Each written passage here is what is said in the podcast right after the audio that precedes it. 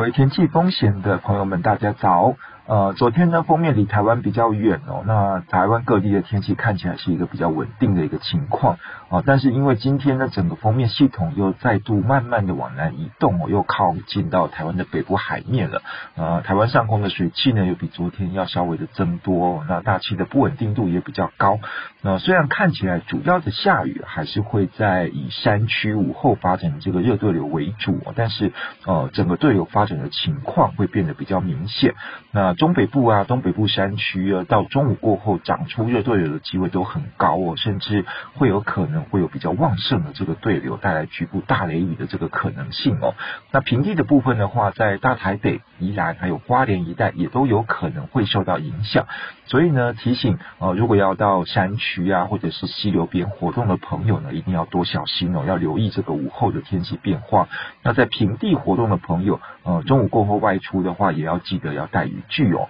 因为这种午后热对流它发展的特性就是变化非常的快，而且不好掌握，所以说呃带着伞出门还是会比较保险一点。那因为吹西南风的关系哦，受到这种过山下沉增温的影响，昨天呢在花莲、台东哦很多地方的呃观测都高温都超过三十六度以上哦，最高温是在台东的太麻里有三十八点九度哦。那其次就是大台北盆地哦也有接近三十六度的高温。那以台北市的这个设置哦三十八点三十五点八度是最高的。那在整个暖空气的影响底下呢，昨天呢西半部的高温呢也都普遍有三十四到三十五度哦，非常非常有夏天的这种感觉。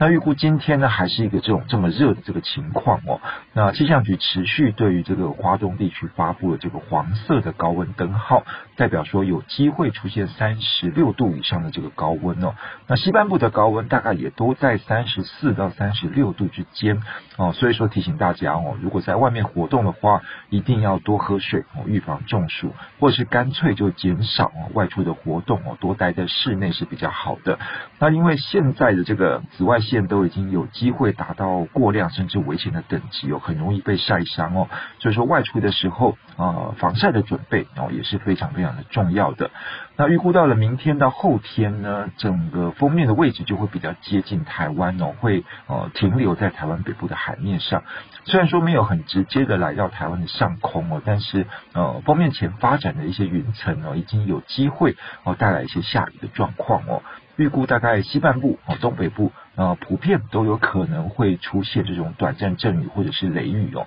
那因为白天有一些热力作用的关系哦，甚至会有局部比较大的这个雨势发生的这个机会，整个天气会是比较不稳定的哦。所以说，如果安排这个外出活动的话啊，要多留意这个天气变化的状况。那云雨增多之后呢，虽然说温度会略微的下降哦，但是呃各地的高温普遍预测其实都还有三十度以上哦，加上下雨的关系，湿度会比较增加哦，感受上会是比较闷热不舒适的哦，所以说呃建议大家要穿着是比较宽松透气一点的，会是比较理想的哦。到了礼拜五呃整个封面。